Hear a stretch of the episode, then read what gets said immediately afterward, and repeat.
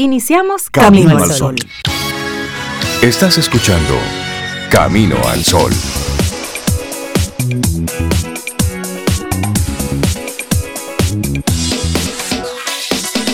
Buenos días, Cintia Ortiz, Obeida Ramírez y a todos nuestros amigos Camino al Sol oyentes. Muy buenos días, ¿cómo están? Yo estoy muy bien, Rey. Buenos días para ti, Cintia.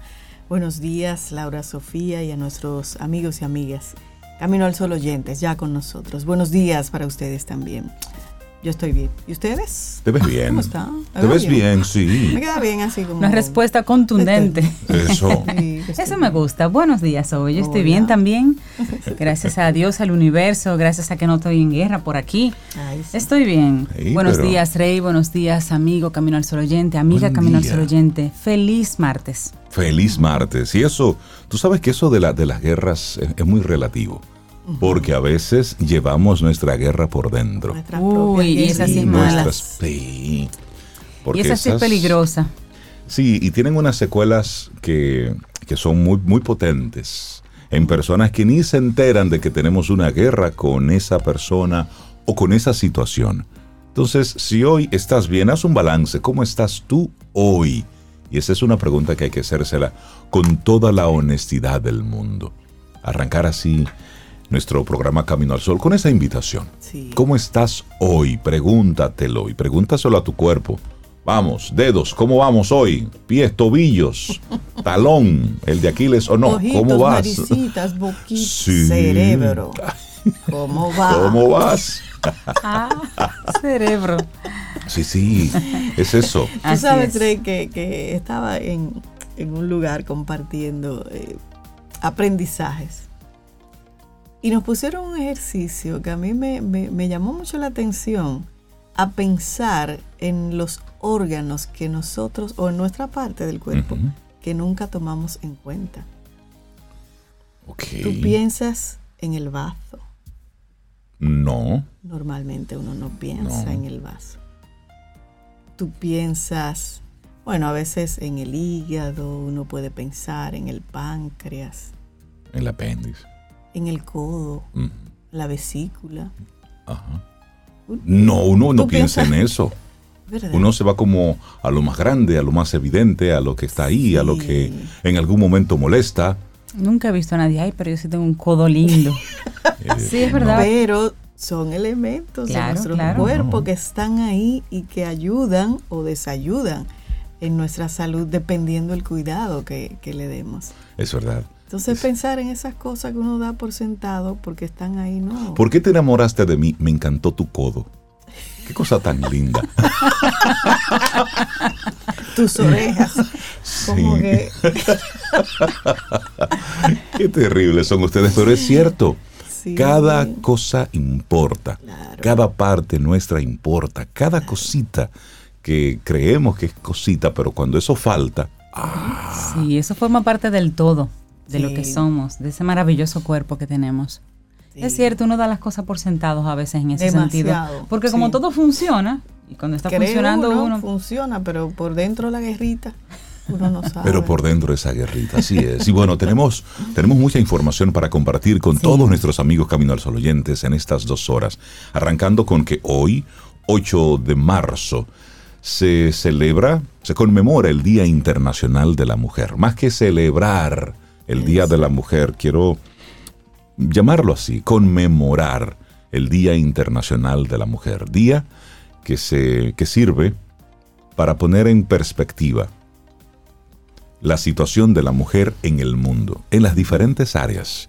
En nuestro país hay, hay varios temas relacionados directamente con el tema de la mujer. Aparte de la violencia, que ese es uno latente, muy fuerte, que lamentablemente año con año no hace más que, que ir aumentando los, los números de tragedias. Junto con eso está el tema de, de, de la parte salarial, de la compensación, de la igualdad salarial. Ese es un tema sumamente importante, junto con las oportunidades, la, la- las tantas cosas que se da por sentado, Claro. pero que no es así en la realidad, en el campo político, pero también en la parte eh, Profesional. profesional. Profesional. Y hasta el trabajo en casa, cuando dicen, Ahí no, ella, ella no trabaja, está en la Eh, casa. ¿Cómo que no? Sí, sí, sí. Cambie 15 días con su señora en la casa. A ver si usted y aguanta. entonces hablamos, de- hablamos después. Y qué bueno, Rey, que tú haces esa aclaración que no se celebra, este día se conmemora. Hoy no es día para felicitar a, a la mujer. Yo veo que hay gente que le lleva rosas y hace todo, tú sabes, como hasta fiestas.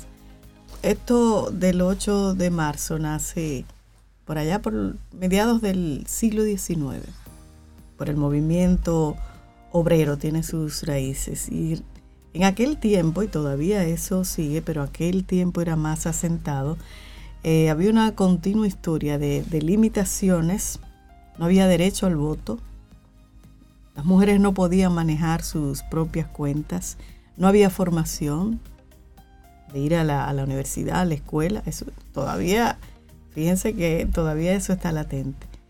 Y la esperanza de vida era mucho menor, la de la mujer, que la del hombre. Por los partos, hablamos del siglo XIX, y por los malos tratos.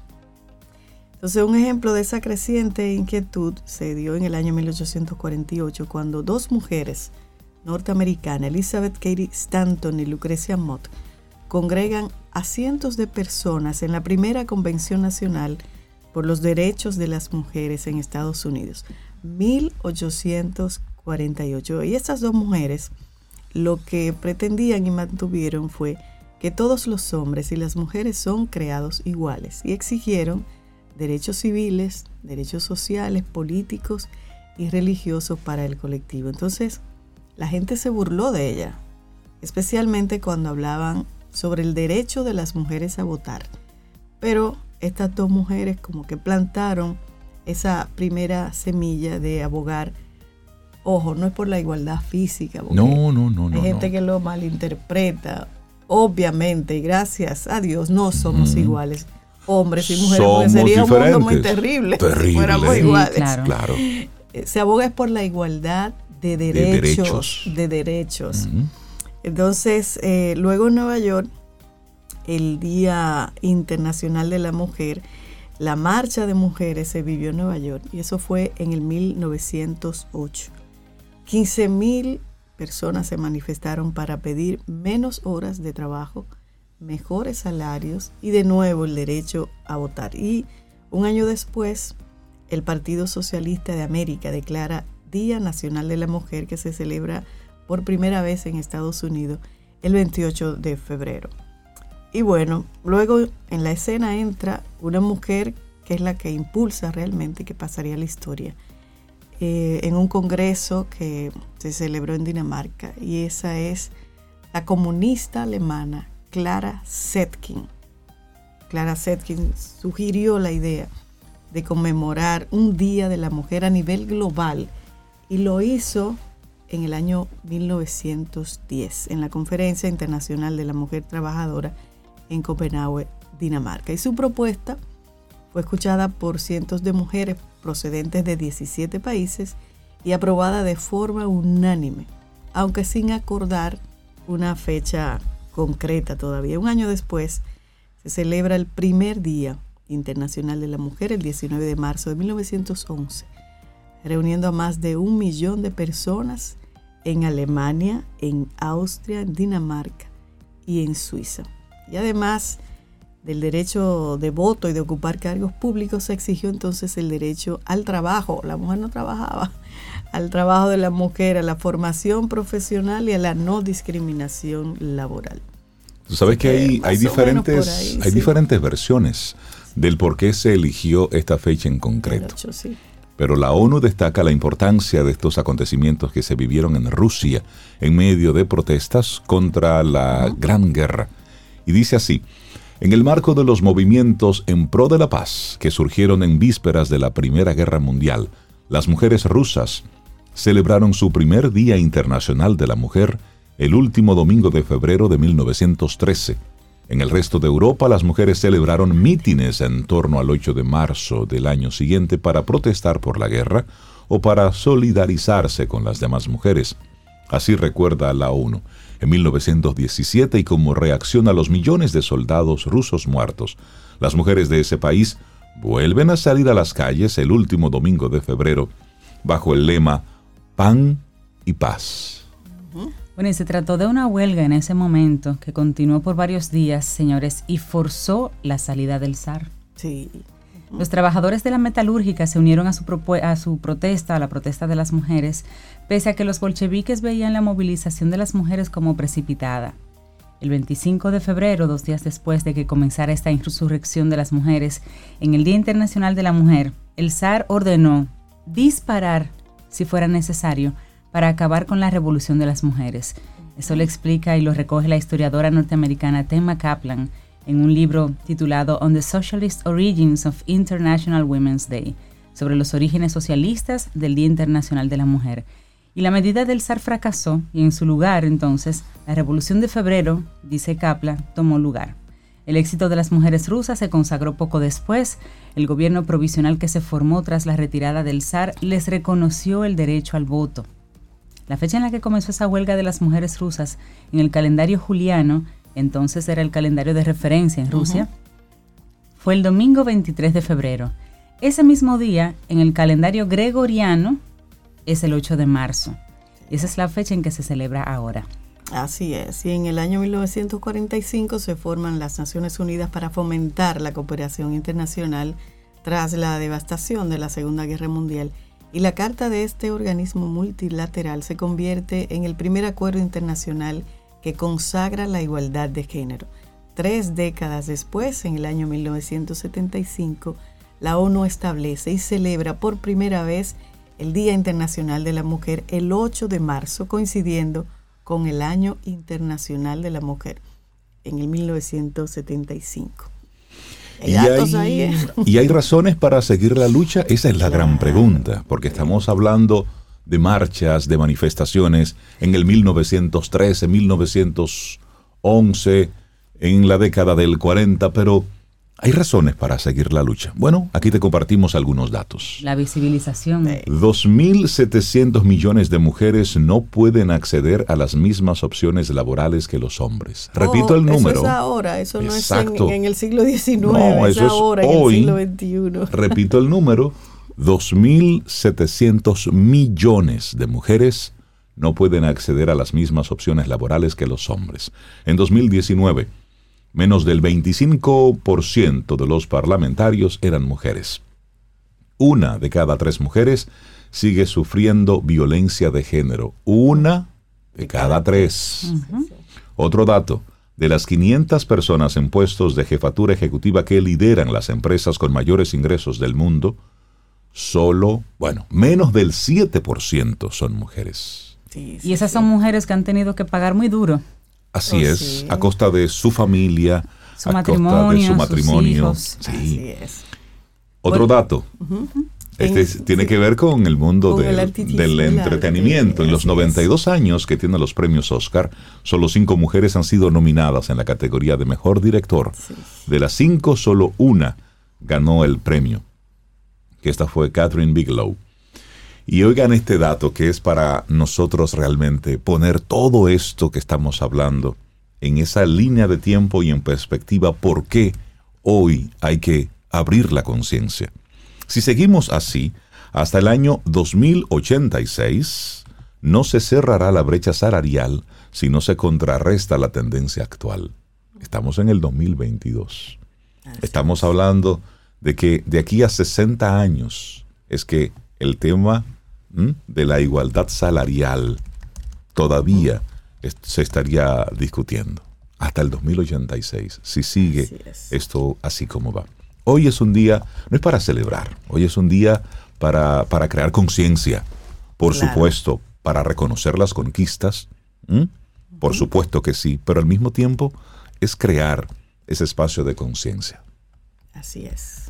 Así arrancamos nuestro programa Camino al Sol. Son las 7:17 minutos y como siempre celebramos la vida aquí en Camino al Sol. y hoy, Sobe, tú tienes un playlist muy especial. pero muy, sí. y bueno, vamos a comenzar con una canción que pienso refleja todo lo que es este movimiento por los derechos de, de las mujeres, la igualdad de oportunidades, que sería eh, ese término de igualdad utilizado así. Y esta canción habla de respeto. Y por ahí es que debe empezar siempre, el respeto a sí misma, comenzando por ahí. Así es que Aretha Franklin nos hace esa invitación y así iniciamos Camino al Sol este día. Lindo día. Laboratorio Patria Rivas presenta En Camino al Sol, la reflexión del día.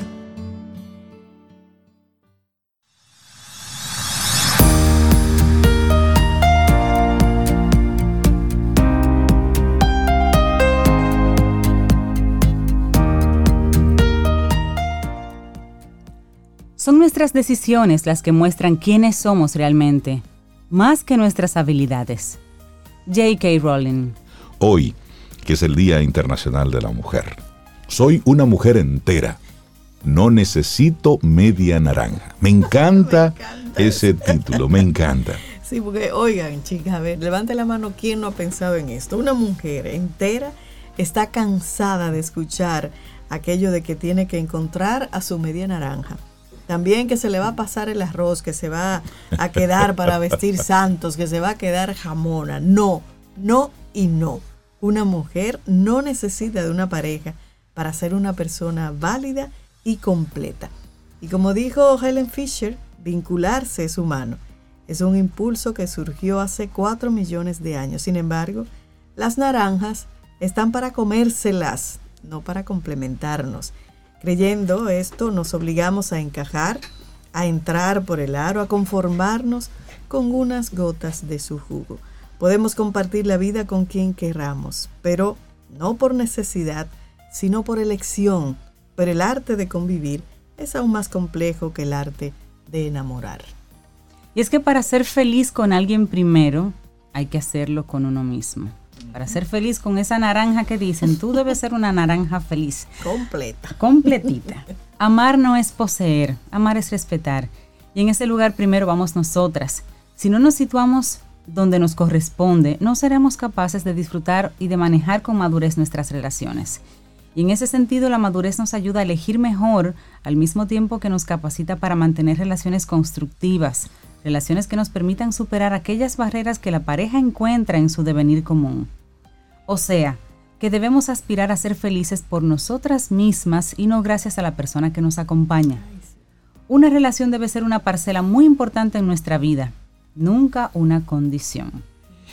Y que una pareja funcione o no es algo que difícilmente podemos valorar en el primer momento. Así, Muchas veces con el paso del tiempo nos damos cuenta de que más que elegir a la persona con la que queremos compartir la vida por lo que nos gusta, debemos hacerlo armonizando motivaciones.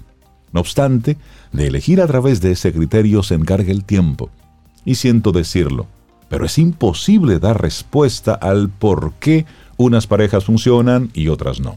Sin embargo, sí que podemos determinar qué factores garantizan un buen equilibrio en la pareja. Y eso es lo que vamos a ver a continuación. Ah, sí, el primero, el acoplamiento sexual, es crucial. Ambas personas, ambos miembros deben estar de acuerdo en la manera en la que quieren vivir su sexualidad. Para esto debemos seguir y respetar unos puntos básicos. Haz todo lo que quieras, no hagas nada que no quieras. Lo que hagas, hazlo siempre desde el deseo previo. Actúa de acuerdo a tu escala de valores sexuales y ten presente que cada uno tiene vuestros propios esquemas del placer sexual. Así es, otro elemento a tomar en cuenta, la compatibilidad de caracteres. Eso no es solamente que se pone en los divorcios, ahí que se escribe. No, la compatibilidad de carácter. El carácter de una persona es su comportamiento consciente autorregulado. Es decir, es la vía a través de la que expresa su personalidad al mundo. Y en este sentido cabe decir que se puede madurar en pareja, pero para que esto ofrezca estabilidad, se debe hacer de manera conjunta y equilibrada. Solo así podremos conjugar nuestra manera de ser. Bueno, y hay otra, la escala de valores. Esta es también muy importante. Ser compatibles o al menos respetar ideales, creencias religiosas, hábitos culturales, higiene, estilo de ocio y demás cuestiones es la tercera parte de la estabilidad de una pareja. En cuestión de respeto, no caben peros. Y otra que es muy importante, La cuarta parte de la estabilidad de una pareja es que además de apoyarse firmemente en el presente, se debe poseer la propiedad de orientarse positivamente hacia el futuro. Y a eso se refiere esta, el proyecto de vida de la pareja. Claro que sí. Y bueno, si ya pasaste por una situación, entonces vamos a mencionarte rápidamente cómo convertir los fracasos sentimentales en el germen de un proceso de crecimiento. Para convertir el adiós sentimental en un aprendizaje, debemos saber que analizar las causas que lo provocaron y extraer de él una buena lección nos va a permitir entonces crecer en futuras relaciones. Es decir, tenemos que tener claro que no aprendemos por sufrir, sino por cómo sufrimos. Bueno. Importante. Si somos capaces de desenterrar lo positivo y de no neurotizar un fracaso amoroso, podremos encadenar nuevas y bonitas esperanzas. Para ello es importante que además de cuidar nuestra autoestima y nuestro amor propio, evitamos cometer ciertos errores con nuevas parejas. Así es, entonces debemos elegir relacionarnos con aquellas personas con las que nos sintamos relajadas, con las que podamos ser nosotras mismas y que no nos coaccionen. Del mismo modo, aquella persona adecuada será con la que sintamos que nuestra elección ha sido la mejor.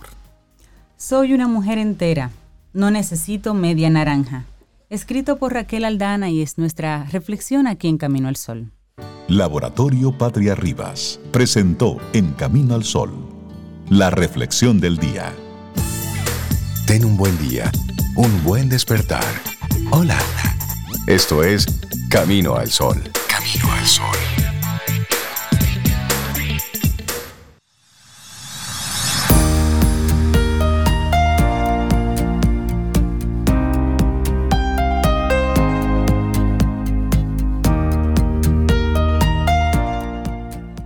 Y ya lo decía Madre Teresa de Calcuta, la paz comienza con una sonrisa.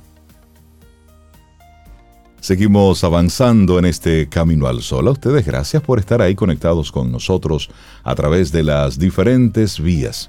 Y bueno, miren, tengo que decirles algo. Cintia, Sobe y a todos nuestros amigos y amigas Camino al Sol oyentes, antes de que entre nuestro próximo colaborador, él no se puede enterar de esto que yo les voy Él a no decir. se puede enterar. No, mira, Ajá. quiero darle las gracias a don Ricardo Solís y también a Raquel Solís. Ellos son de 3R Bakery. Ayer nos trajeron unas habichuelas con dulce. Pero sí. Sabrosas. como Pero, una cosa Sabrosas. rica. ¿Cómo, Rey? Pero de verdad, mira, es más. ¿Se puede Nos- escucharon. con habichuela con dulce? Claro que sí, sí, sí, por supuesto, todo, y cenar y todo, y de merienda. Mira, yo tenía tiempo que no probaba unas habichuelas tan buenas. Es verdad. Sí, porque vino con todo, con pasas, con batatas ¿Y con la galletita? Por supuesto, ¿Cómo? bien presentado en un envase bonito que te inspiraba a tú a, a acercarte. Sí. Y luego una vez la pruebas, no puedes... Sobre todo tú, no Ah, pudiste sí, parar. no pude parar. la mía, Rey. Claro, la tuya está Sí, aquí. Es la única que queda. Te sugiero que te la lleves. Porque si no te la llevas, no llega al mediodía. Entonces, a Ricardo y a Raquel Solís de 3R Bakery, muchísimas gracias por ese por esa muestra de cariño. Regalazo, ¿eh? Sí, es un regalazo, esa muestra de cariño en un envase con Rey, habichuelas con Rey dulce. es súper fan de las habichuelas. Sí. Tú eres a mí súper fan una- también, ¿verdad? A mí me gustan mucho. Ah, sí, sí. es sí, que a mí me gusta mucho Todo, casi sí, todo. lo sabes. Sí, pero sí, Como sí que dicen les, boca estándar. sí Sí. les dejo saber Pero que miren. fueron las primeras habichuelas del año. Sí, Wow, sí, y sí. entonces Así qué que, buena Ricardo, entrada. sí. Ah, y las próximas. Y los que caminos al sol oyentes que quieran probarlo, de verdad, maravillosas. 3R Bakery. Búsquenlo por ahí y, y pídanle sus habichuelas. Miren Sí, que sí, Reinaldo ahí. unas habichuelas que ustedes hacen. Sí, sí, sí. Pruébenlas, maravillosas. Ok. Y a Ricardo y a Raquel, gracias, gracias. Gracias, Ricardo. y Entonces, Raquel. vamos a darle los buenos días y la bienvenida a Tirso. Él. A Tirso. ¿Y tú qué Tirso, quiere que él sepa? Tirso el Valdés, el nuestro wellness coach. Hola Tirso, buenos días, Hablando ¿cómo estás? wellness. Eso es wellness. Buenos días, buenos días. ¿Cómo están? ¿Cómo están? ¿Cómo están? Un Muy bien, a todos los Tirso. que me están escuchando y a ustedes también. Qué bueno conectar contigo como siempre una vez más. Tú no escuchaste lo que Nada, mencionamos no. antes, ¿verdad?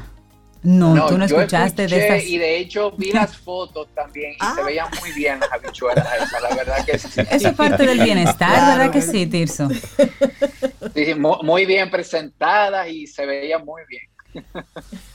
eran light, te tengo que decir. Eran light. ya. Tirso, nos encanta el tema que vamos a comentar contigo en el día de hoy. En comunidad llegamos más lejos. Nosotros creemos en eso, en Camino al Sol creemos en eso precisamente. Hablemos al respecto. Sí, traigo este tema en el día de hoy, es que todos hemos oído la frase, ¿verdad? De que si quieres ir rápido, camina solo y si quieres llegar lejos, es mejor cuando lo haces en compañía. Y hoy quiero, quiero dejarles esta, hablarles sobre esto, dejarles esta perspectiva sobre cómo unirse a una comunidad desde el punto de vista de, iniciar con el hábito de una práctica de bienestar puede ser muy beneficioso y claro, siempre hablo desde el punto de vista de bienestar, de salud, porque es lo que trabajo, pero creo que, este tema puede aplicar para casi cualquier cosa que queramos hacer, que queramos iniciar o, empezar a experimentar. Y es que pocas cosas pueden ser más inspiradoras, más motivadoras quizás que, que pertenecer a un grupo donde las personas que ya están se están moviendo. Y, no, es que solo no se pueda, pero las cosas en comunidad de verdad que se hacen mucho más llevaderas, sobre todo si estás incursionando en algo por primera vez, ya sea un hábito de alimentación, quieres empezar a comer mejor, quieres empezar a realizar actividad física, dormir mejor, empezar a leer más con el hábito de la lectura, empezar a meditar.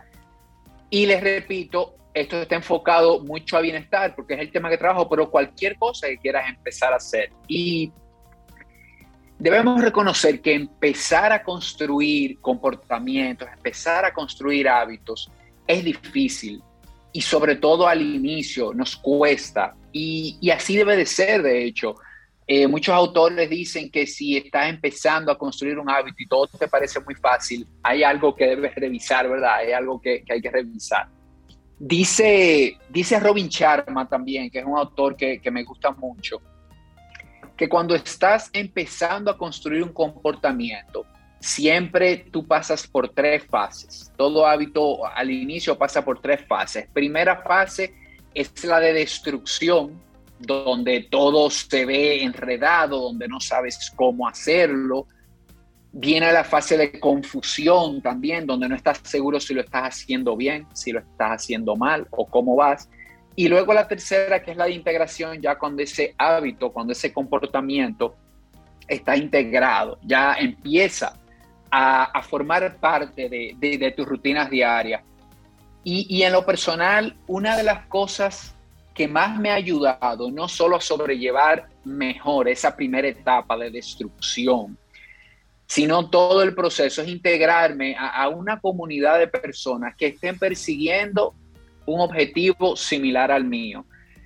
Y creo, le, le, le traía a ustedes la pregunta de qué experiencia, si tiene alguna experiencia con, con comunidades, pero Rey empezó hablando de esas habichuelas con dulce y ahí nos regaló el, ejemplo perfecto. Miren esta comunidad, por ejemplo, de Camino al Sol, de personas que desde que ustedes iniciaron con el programa hace años lo siguen. Eh, hay una comunidad de colaboradores también. Fíjense cómo es, es, una rueda que va moviendo todo el engranaje de lo que es Camino al Sol. Así es. Algunas personas piensan, Tirso, que si no tengo el entorno que persigue lo mismo que yo, eh, con lo cual me pueda apoyar para, hacer esa comunidad, simplemente verbalizarlo a un entorno que aunque no piense ni persiga lo mismo que, yo, verbalizarlo me compromete a mí a perseguir mi objetivo porque ya lo dije. ¿Qué tú le dirías a esta persona que, hace el compromiso verbal con otros, que no persiguen y que no necesariamente lo van a apoyar, simplemente lo verbaliza para, para crearse a sí mismo el compromiso consigo mismo por ponerse a hablar, por ponerse a decirlo? ¿Qué, tú, qué, piensas tú en el, en el corto plazo, en el mediano plazo? ¿Necesita como quiera eh, una persona el apoyo de, de otros que vean las cosas como yo, que quieran las cosas que quiero yo para llegar? Eh, en mi opinión, Cintia, quizás decir que lo necesita, no sé si sea la palabra, pero de que te puede sumar muchísimo, claro que sí. El simple hecho de tú decir las cosas, primero, de oírte tú mismo, hacer un compromiso contigo primero, y segundo, hacer un compromiso con otro, de verdad que eso puede darte un gran impulso cuando estás iniciando, como dijimos, en algo nuevo, como cualquier hábito de bienestar o cualquier comportamiento. Y además a, eso que dice, yo veo tres grandes beneficios, diríamos, de, de integrarme a comunidades. Y, y ese primer, el primer beneficio tiene mucho que ver con, con la pregunta que hacías, que es sentirme que no estoy solo. A veces la resistencia a lo nuevo, saber que no solo me está sucediendo a mí, es reconfortante y conocer nuevas ideas para sobrellevarlo definitivamente que acorta mi curva de aprendizaje y me pone un paso más adelante. Así como tú dices, solo hablar sana, el solo compartir lo que me está sucediendo o lo que quiero lograr o lo que quiero empezar a hacer, ya me pone en una posición de, compromiso ante los demás. Y otra, otro gran beneficio de integrarte a una comunidad es que te colocas en el intercambio de retroalimentación eh, el término feedback que se utiliza mucho en, coaching es cuando tú te sientas en un círculo a recibir feedback, a recibir retroalimentación de otra persona, que no tiene que ver con que otros te digan que lo estás haciendo bien o mal, sino es darte perspectivas. Tú puedes hacer preguntas y decir, miren, estoy haciéndolo de esta manera, esto me está sucediendo, y te puedes beneficiar muchísimo de, de la experiencia de otras personas no, no hay forma más interesante de aprender sobre algo y de moverte en algo que desde la experiencia de otras personas. Y un ejemplo que, me gusta mucho utilizar en esta parte es si una persona se está divorciando, por ejemplo, y te pide alguna ayuda, tú puedes leerte un libro completo de lo que es el divorcio y puedes explicarle los conceptos, pero nunca será igual que esta persona hable con una persona que ya pasó por el proceso de un divorcio, que esa ella le puede aportar desde la experiencia, desde lo que, desde lo que fue su experiencia en ese proceso. Creo que esto siempre tiene un, valor agregado inmenso, inmenso. Y, y ese tercer beneficio, Cintia, de, de integrarme a una comunidad es poderme sentir empujado por la inercia de un grupo de personas que tienen metas similares a mí, que ya se está moviendo. Y digo esto porque una cosa es prender mi propio motor a diario y otra es montarme en un motor que ya camina. Siempre que se trate de un ambiente sano y de personas que se unen para perseguir metas comunes, no solo se genera una comunidad positiva, sino que se genera ese compromiso del que hablábamos hacia ti mismo que te impulsa a ser mejor. Y ahí, ahí completo ya la, respuesta a tu pregunta.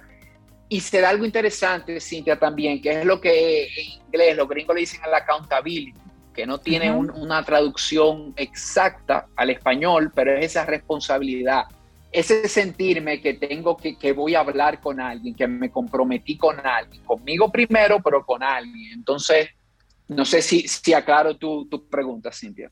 Claro que sí, claro que sí. Y eso nos habla de que en comunidad, pues, si yo flaqueo, digamos, alguien más, su energía me impulsa a continuar. Y en esa misma línea, Tirso, ¿qué tan importante es elegir esa comunidad? Porque, ojo, hemos visto de comunidades que han sido dañinas para personas. Es decir, grupos en que tú entras, pero hay un algo que no hace clic contigo y lejos de beneficiarte, pues te pudiera eh, eh, poner en situaciones comprometedoras. Y, y, ahí estoy hablando de comunidades que pudieran ser de pensamientos muy radicales, de comunidades que pueden ser muy fundamentalistas, eh, sociedades que pudieran tener una serie de, de elementos, de valores, de fuerza, de poder que luego sobre ti pueden llevarte a cosas que tú ni siquiera estabas pensando en que serías capaz de hacerlo. Es decir, creo que en, el tema de, de, la comunidad también es, es elegir esa comunidad como si fuera una pareja, que comparta tus valores, que comparta tus principios, que comparta esas cosas que realmente en común para ti son importantes y que tú no estás dispuesto a negociar. Me gustaría que habláramos un poquitito sobre la importancia de elegir esa comunidad. Y, en total acuerdo contigo, Rey. Creo que al momento de elegir una comunidad dijiste la palabra clave y, hablaste de valores. Debo revisar, debo eh, filtrar, ¿verdad? ¿Qué comunidad me voy a integrar?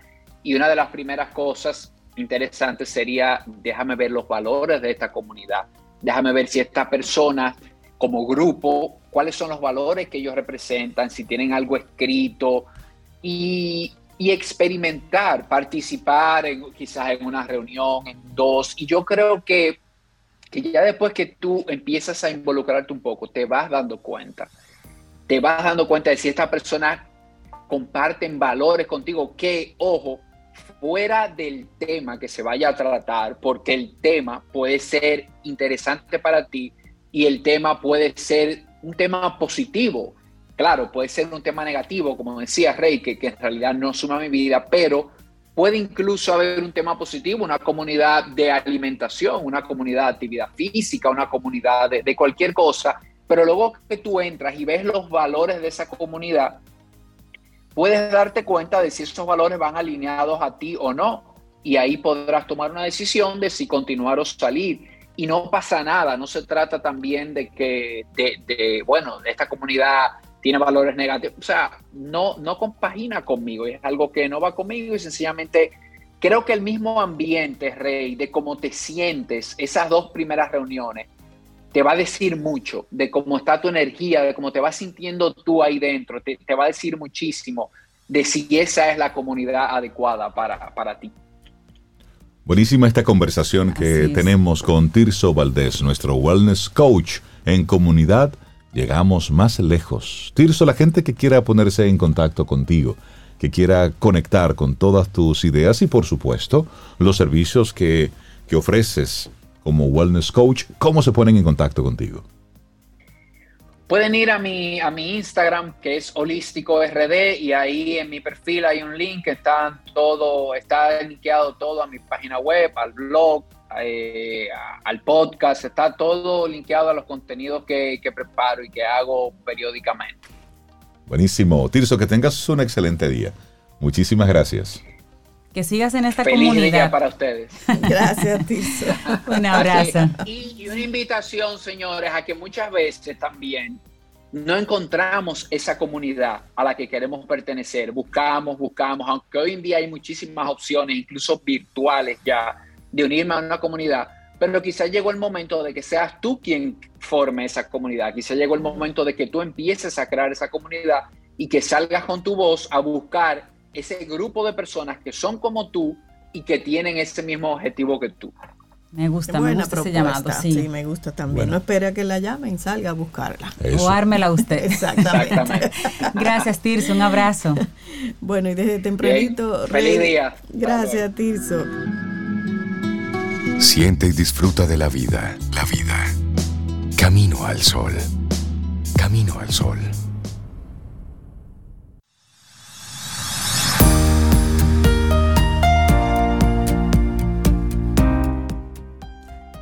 Nadie puede hacerte sentir inferior sin tu consentimiento.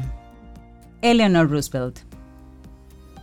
Una gran verdad. Vamos, vamos avanzando. Es. bueno, estamos en martes, estamos a 8 de marzo, año 2022, día en el que estamos conectando un poco con esa conciencia a propósito del Día Internacional de la Mujer, para reconocer las conquistas, pero sobre todo las tareas pendientes, todo lo que hace falta. Y es a los, a los hombres, al sistema, que nos debe dar vergüenza que exista un día como el de hoy. O las razones por las que todavía tenemos que, claro, claro. Correcto, Bueno, y, y, nosotros estamos muy contentos aquí en Camino al Sol porque vamos a recibir a Carol y a Nicole. Entonces, a Carol la estoy conociendo hoy ahora, pero a Nicole la conocemos desde hace muchos años. Desde chiquitín. Tenía seis añitos. Como- como- como una o menos, niña. O menos. Casi como hija de usted. hija de sus padres. Conocíamos a la niña Nicole, pero padres. hoy, hoy estoy muy contento de recibir a Carol y a Nicole y conocer el proyecto Letras al Aire Podcast. Buenos días y bienvenidas a Camino al Sol. ¿Cómo están? Buenos Hola. días, muy Buen bien, día. gracias por la invitación. Encantadas de estar aquí, de verdad que sí. Esa última es Nicole y la primera es Carol. Para nosotros, motivo de muchísima alegría conocer este nuevo podcast, Letras al Aire. ¿De dónde surge este podcast? ¿A quién se le ocurrió? ¿Y qué, y qué pasa ahí cada vez que ustedes dos se juntan? Bueno, eh, el podcast empezó hace un año y casi seis meses, en medio de la pandemia, como muchos proyectos empezaron.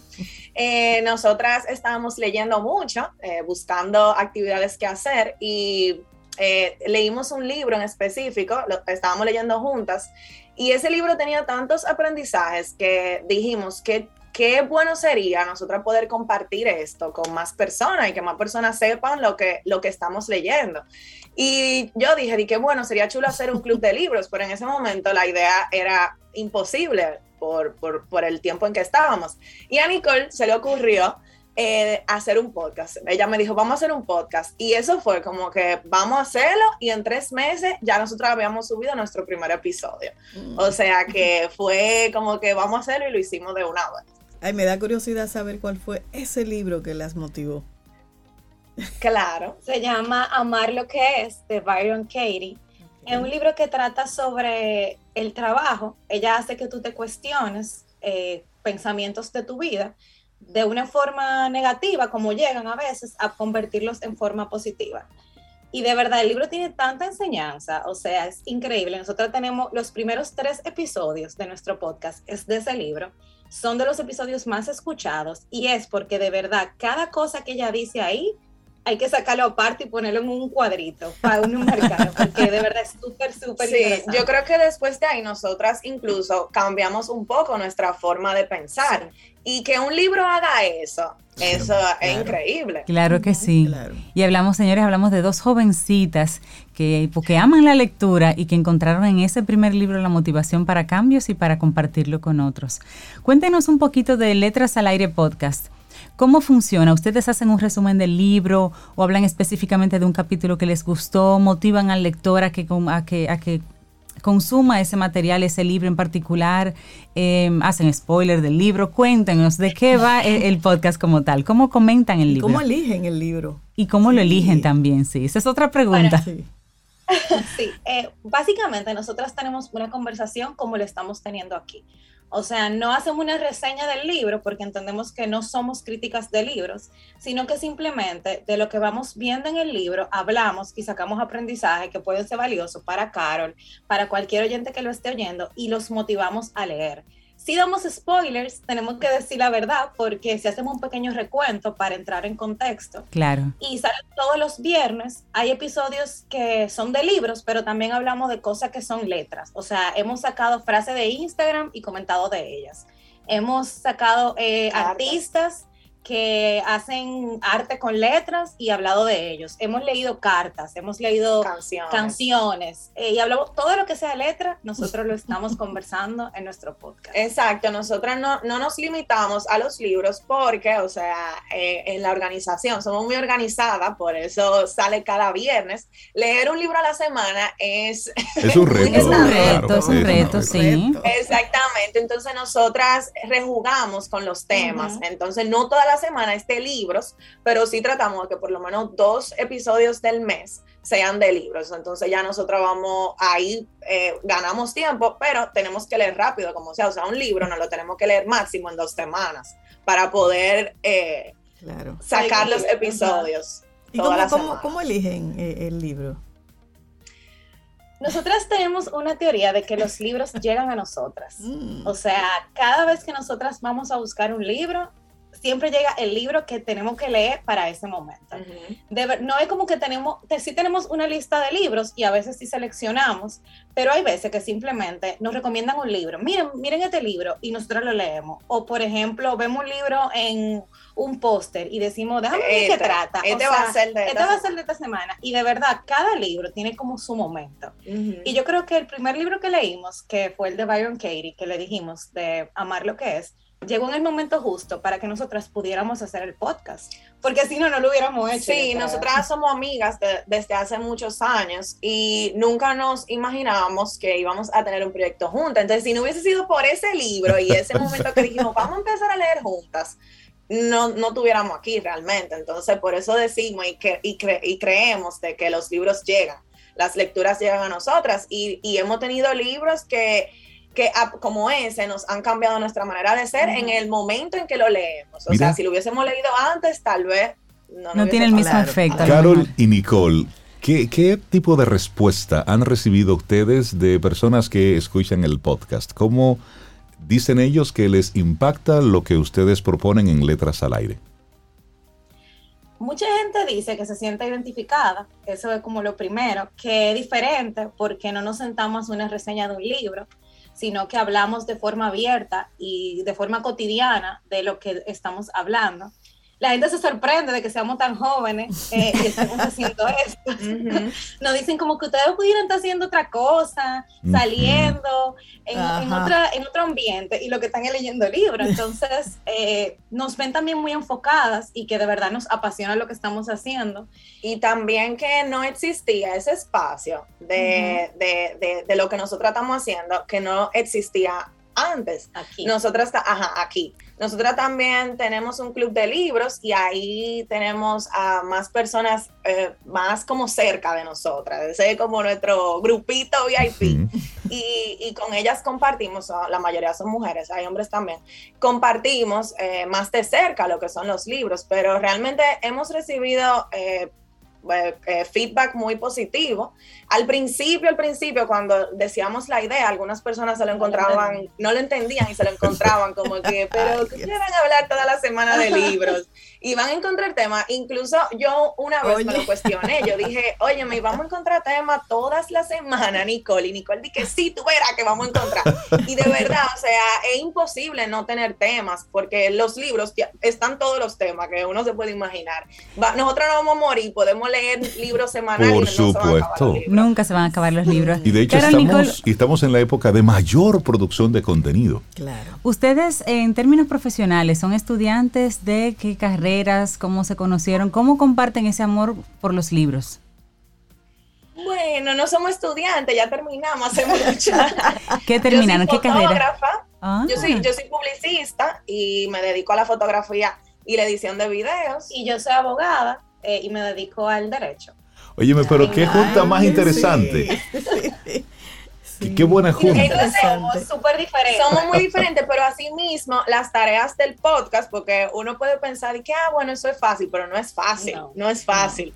Y somos nosotras dos solamente. Entonces las tareas del podcast así mismo nos la vamos repartiendo. La parte eh, técnica, que sí, de fotografía, de edición del claro podcast. que te toca a ti. eso soy yo. Nicole escribe las cosas, es más creativa, elige mucho, muchas veces elige los libros y así. Entonces eh, nos hemos comentado súper bien Pero en, todo lo que es el podcast. ¿Y cómo, cómo conformaron ustedes el club de libros? ¿Y quiénes lo integran? ¿Amigos de ustedes, edad, así como ustedes? ¿Cómo, es abierto? ¿Cómo, gestiona eso?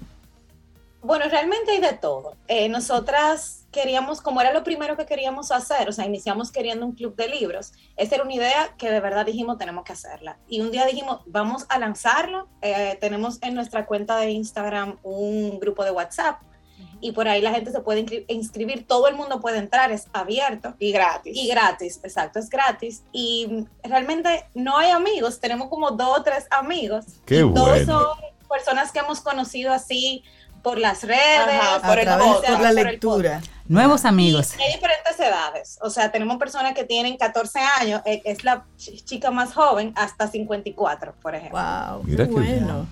No, son la mayoría mujeres, como dije, pero sí hay algunos hombres. Sí. que se han integrado. Algunos caballeros. Oye, buenísimo. Entonces, todos los viernes hay un capítulo nuevo. Invítenos, invítenos a nosotros y a los Camino al Sol oyentes. Y a mis sobrinos, que yo quiero como que lean, pero no hay manera.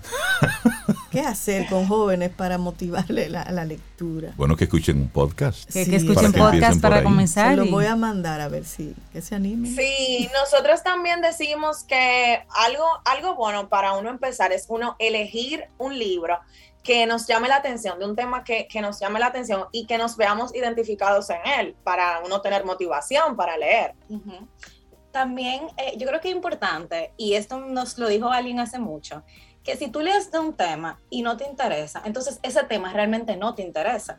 Porque es como, como tú lees de algo que realmente tú dices que te gusta y al final tú lees y no te gusta. Claro. Entonces lo, lo principal es eso, buscar algo que me interese y no querer comerme el mundo con un solo libro.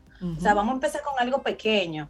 Un libro quizá de 100, de 100 páginas, páginas, 120, algo que yo pueda manejar. no, no la saga de Harry Potter. Eso, eso es un consejo muy sabio, Nicole, Carol. No querer comerse el mundo con un libro. Oye, palabras muy sabias. Sí.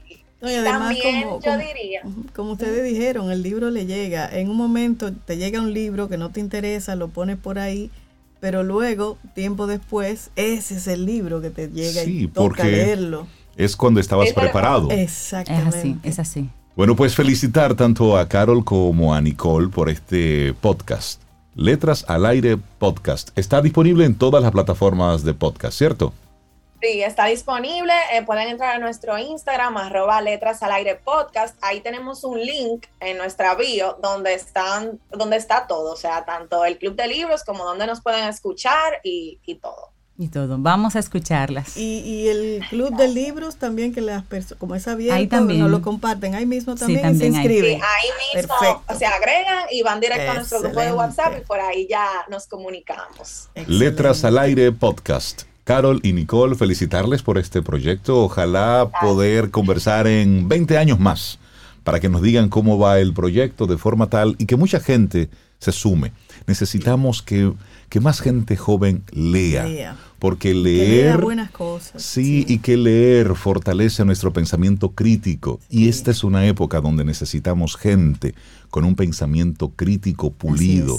¿eh? definido. Muchísimas gracias y felicitarles por esta iniciativa y desearles muchísimos éxitos. Y yo quiero hacerle una sugerencia, una sugerencia a ambas. Como ustedes son amantes de los libros, les sugiero que busquen un libro y se lo lean que se llama El infinito en un junco de Irene Vallejo. La historia del libro, ahí la tienen. El infinito en un junco, Irene Vallejo. Y Ahí me está. cuentan luego, me cuentan luego. Ahí está. Ahí está otro. La, hay un profe, tema para la podcast. profesora ahí aportándoles Profe. muchísimos éxitos. Un abrazo. Un gran abrazo, Qué bueno, ¿eh? qué bueno. Gracias. Nicole, qué bueno verte. Igual. Te acompaña Reinaldo Infante. Contigo, Cintia Ortiz. Escuchas a Sobeida Ramírez. Camino al Sol.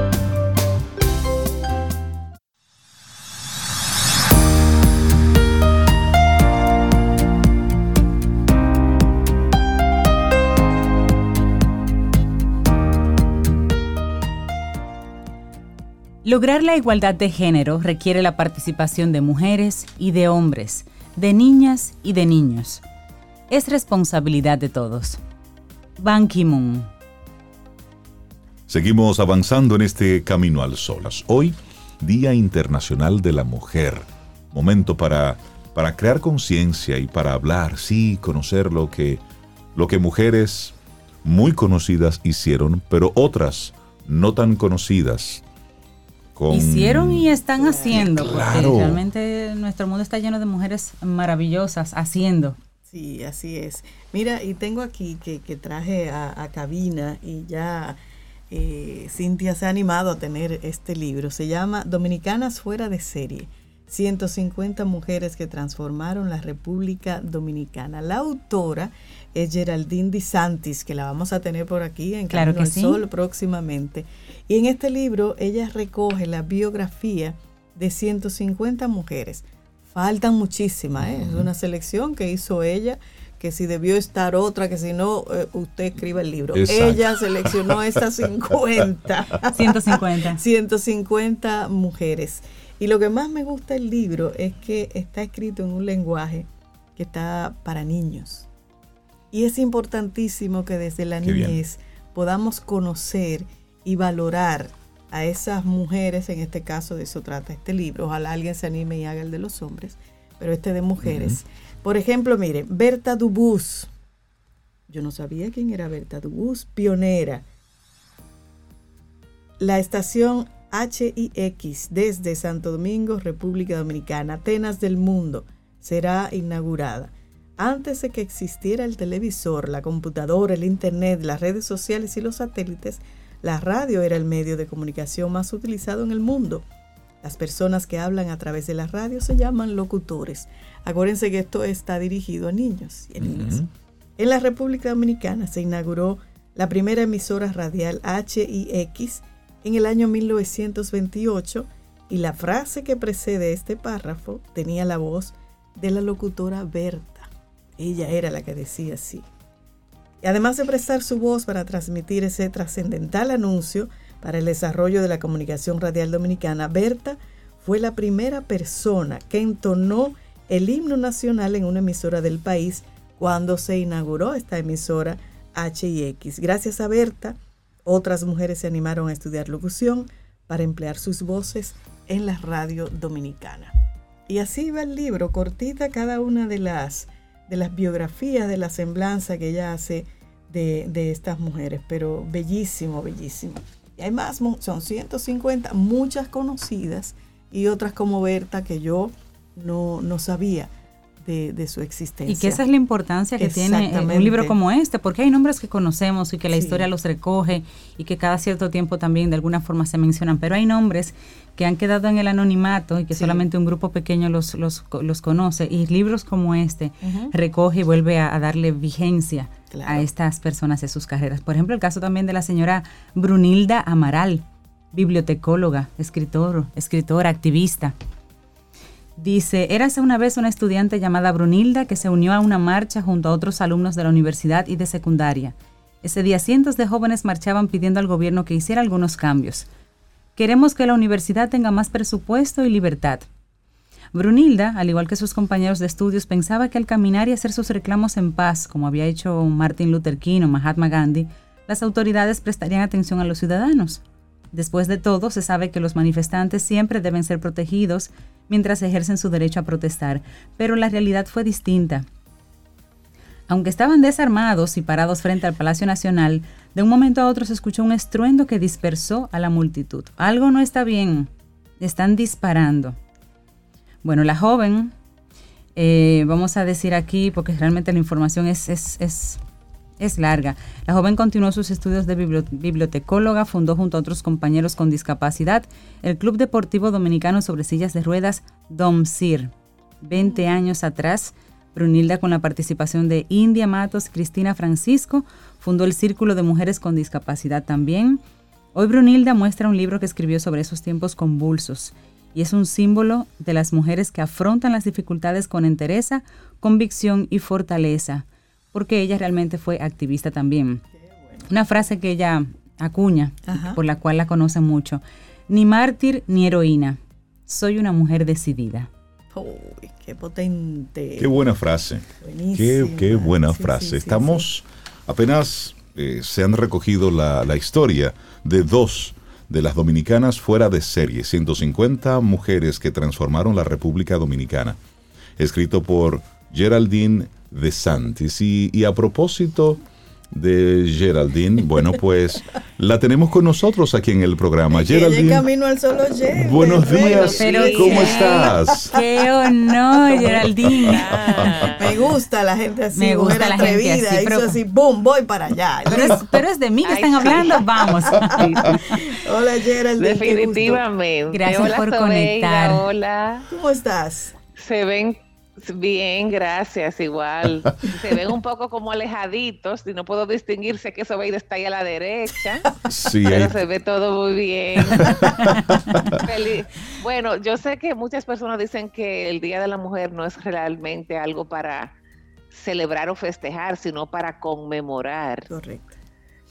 Entonces, eh, a las mujeres que están ahí, eh, que tengan un día concienzudo, un día lleno de reflexión.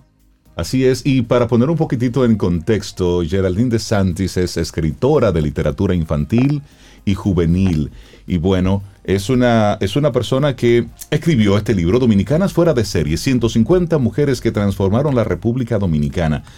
Geraldine, ¿cómo, cómo surge este libro y por qué escribirle a los niños sobre estas mujeres de esta forma? Bueno, ese libro tiene, vamos a decir, como en lenguaje radial, AMFM, dos razones, dos razones importantes. Una era la razón, vamos a decir, racional, la razón educativa de como maestra. Eh, yo me topé con otros títulos de otros países similares, eh, uno que se llama Cuentos de Buenas noches para Niñas Rebeldes, que salió hace como seis años fue un boom en Italia. Y otros títulos en España parecido que se llama Ellas son guerreras. Entonces, cuando me topé con esos títulos, yo dije, pero en nuestro país hay muchísimas mujeres así. ¿Por qué no hacer, entrar en ese eh, discurso, en, ese, en esa conversación editorial, porque fue un boom internacional, ese tipo de libros? ¿Por qué no hacer algo para nuestro país, para nuestros niños? Eh, dentro de este, vamos a decir, eh, fenómeno editorial que fueron esos libros. Ese fue el discurso lógico. Pero el discurso emocional, el emotivo, cuando yo vi esos libros fue, a mí me hubiese gustado tener este libro cuando yo era niña. Sí. Sí, claro. Entonces tuve que esperar tener 32 años, no que yo tenga 32 ahora, pero en el momento que me topé con estos libros. tuve que esperar todos esos años para tenerlo, pero mis niños, porque en mi mente los lectores y yo tenemos un vínculo, los chicos y yo. Entonces, eh, yo no voy a esperar, si yo lo puedo hacer, creo mucho en eso, en que cuando tú algo te, te conecta tanto, entonces tú estás llamado a hacer eso que te, que te conecta. Entonces, eh, en ese discurso emocional, yo le escribí a la Geraldine Niña un libro que yo hubiese necesitado leer. Y me encanta, hojeando sus páginas, que tú recoges la, vida de, mujeres que tienen un pasado histórico, pero también mujeres de este, del, del, presente, mujeres que están haciendo, es decir, mujeres que hicieron, que tienen ya su vida escritas en las páginas de la historia, pero también registras historias de mujeres que están hoy haciendo en diferentes áreas de, del arte, de la cultura, pero también de la ciencia, del deporte, y te vas desde el plano político al plano artístico. Cuando te dispusiste a a seleccionar cada uno de los personajes, ¿cuál fue tu mayor reto? ¿Qué te estabas buscando de elemento coincidente en cada una de estas 150 mujeres? el, el, hilo conductor en cada una de esas historias fue el hecho de ser las pioneras o las innovadoras dentro de cada disciplina.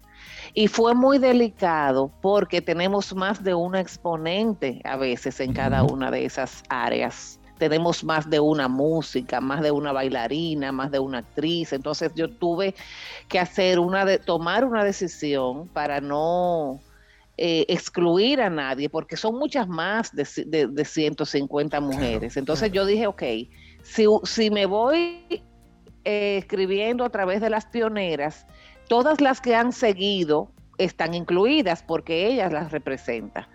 Entonces eh, puse a María Montés como actriz, por ejemplo, porque en María Montés están incluidas todas las actrices dominicanas. Puse a Zoe Saldaña, porque a nivel internacional es una cara dominicana reconocida mundialmente. Entonces, todas las actrices dominicanas que han trascendido fuera del país están representadas con Zoe.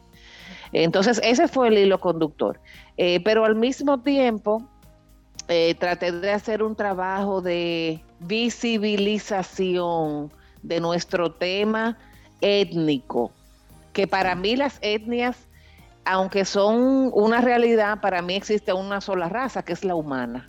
Entonces, muy importante para mí que en, esas representantes estuvieran mujeres de todo tipo, mujeres de la tercera edad, mujeres de color, niñas, niñas prodigio como las hemos tenido, como Elila Mena, la misma Fefita, la grande, fue una niña prodigio. O sea, para mí era muy importante el tema de la representación y de la, de la visibilización, perdón, eh, además de las pioneras.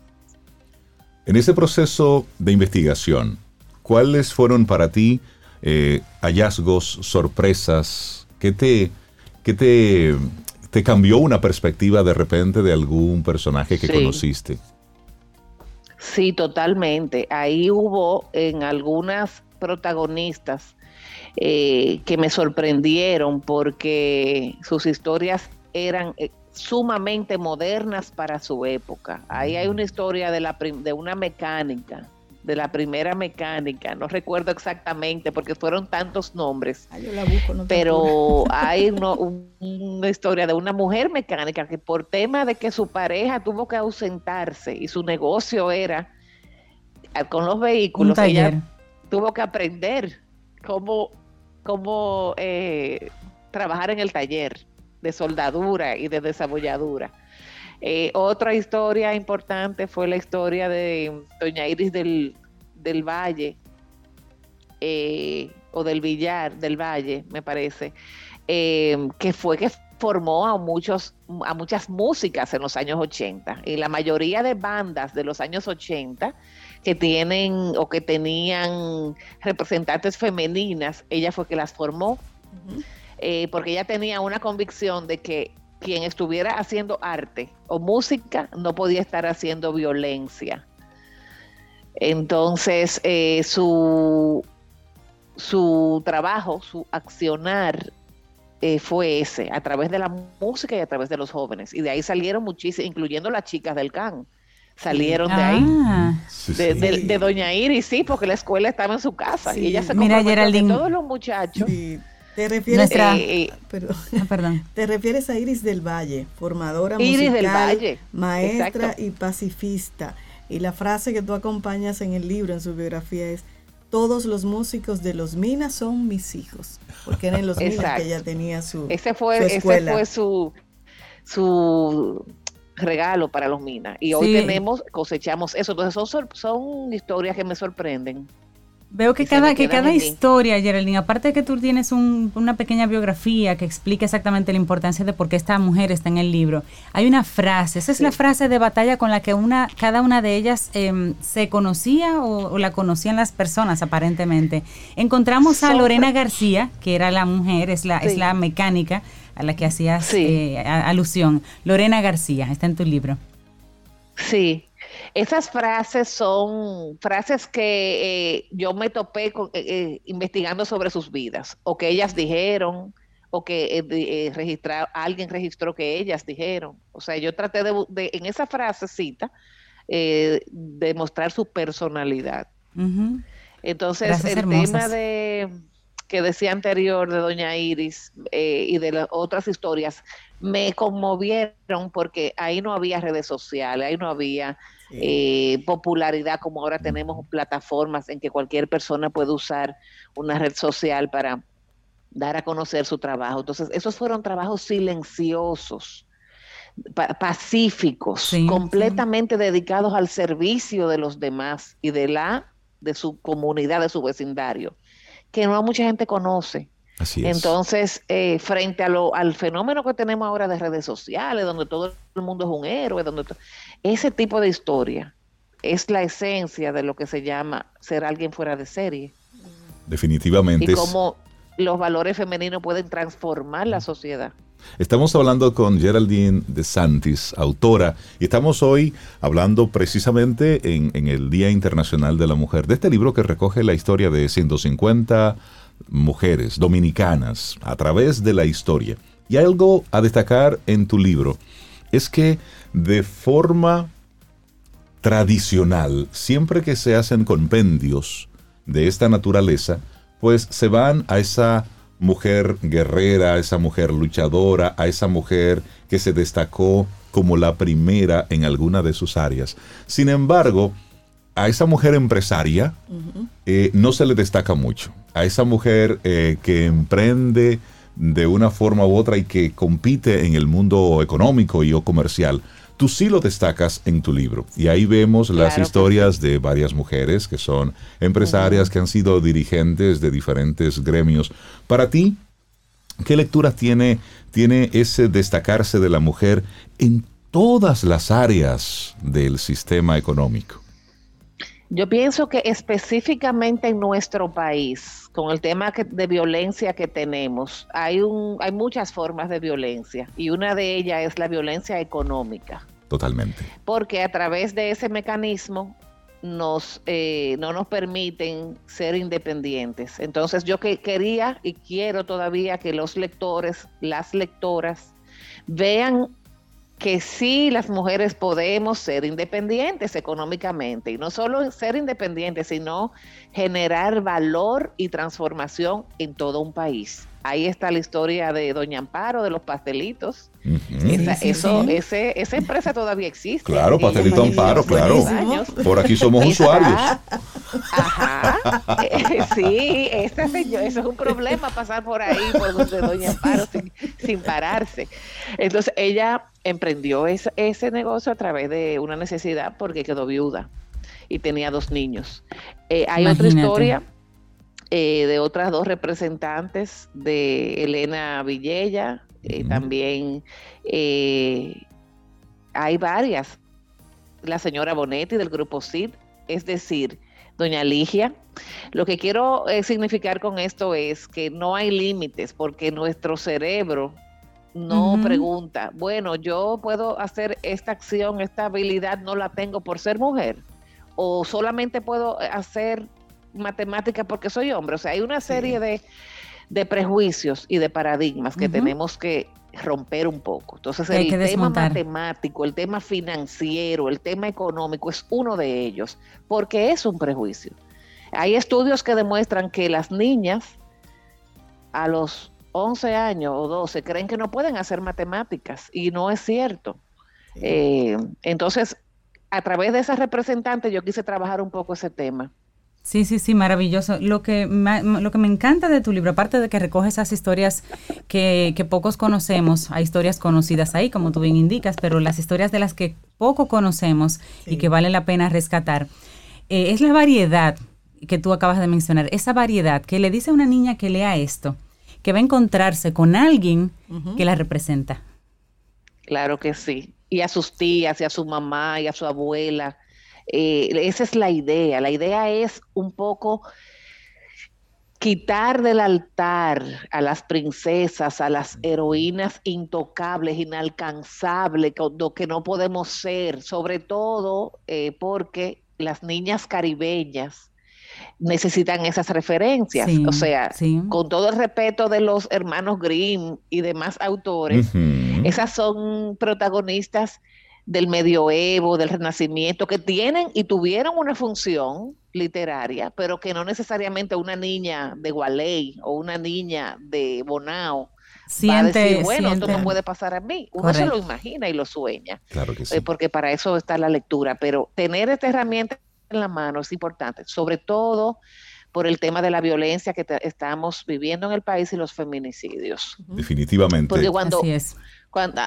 ya para antes de la siguiente pregunta, porque cuando un niño o una niña, pero sobre todo un niño, recibe estas historias y tiene cualquier tendencia hacia la violencia, ah, eh, si la educación está ahí antes de accionar e intervenir, lo tiene que pensar dos veces porque puede estar eliminando a una, a una médico, a una enfermera, a una persona que está sirviendo a la sociedad. Por eso es, es crear conciencia y creo que es parte del gran aporte que haces a través de este libro. Geraldine de Santis, muchísimas gracias por la espontaneidad de conectar con nosotros mientras conectábamos nosotros con tu libro. Muchísimas gracias. por ello, de verdad. De verdad por que la sí. invitación. Muchísimas por leer. Yo creo que, Esta que- comunidad que es maravillosa. otra- otra Por supuesto, vamos a sí. extenderte luego la invitación Sí. para que sigamos hablando Sí. de otros materiales, de otros contenidos que tú has Claro estado sí. trabajando. Pero este es un maravilloso regalo hoy para cualquier niña. Y nos gustaría saber dónde podemos conseguir este libro. Siento, Dominicanas fuera de serie, que es el nombre. Dominicanas fuera de serie. Sí, actualmente el libro está en proceso de reimpresión. Todavía no lo tenemos disponible al día de hoy porque cada vez que hemos impre- eh, imprimido el libro se ha agotado a los pocos días. Qué bueno. Qué Entonces bueno. aprovecho esta plataforma para eh, invitar a que sigan la cuenta fuera de serie RD en Instagram y ahí vamos a estar dando las noticias de cuándo vamos a tenerlo disponible nuevamente Buenísimo. eh, a través de patrocinios, porque es un proyecto ambicioso, es un libro extenso, grueso, entonces eh, para poderlo imprimir necesitamos ayuda de esos patrocinadores, o sea, fuera de serie, RD, para más noticias. Excelente. Geraldine de Santis, muchísimas gracias por habernos Gracias a acompañado. ustedes. Lindo día, gracias. Hacemos Gracias, una pausa y retornamos en breve en este Camino al Sol. Escuchas Camino al Sol.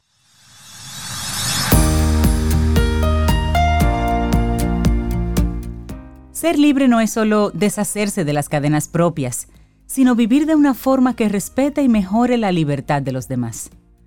Nelson Mandela.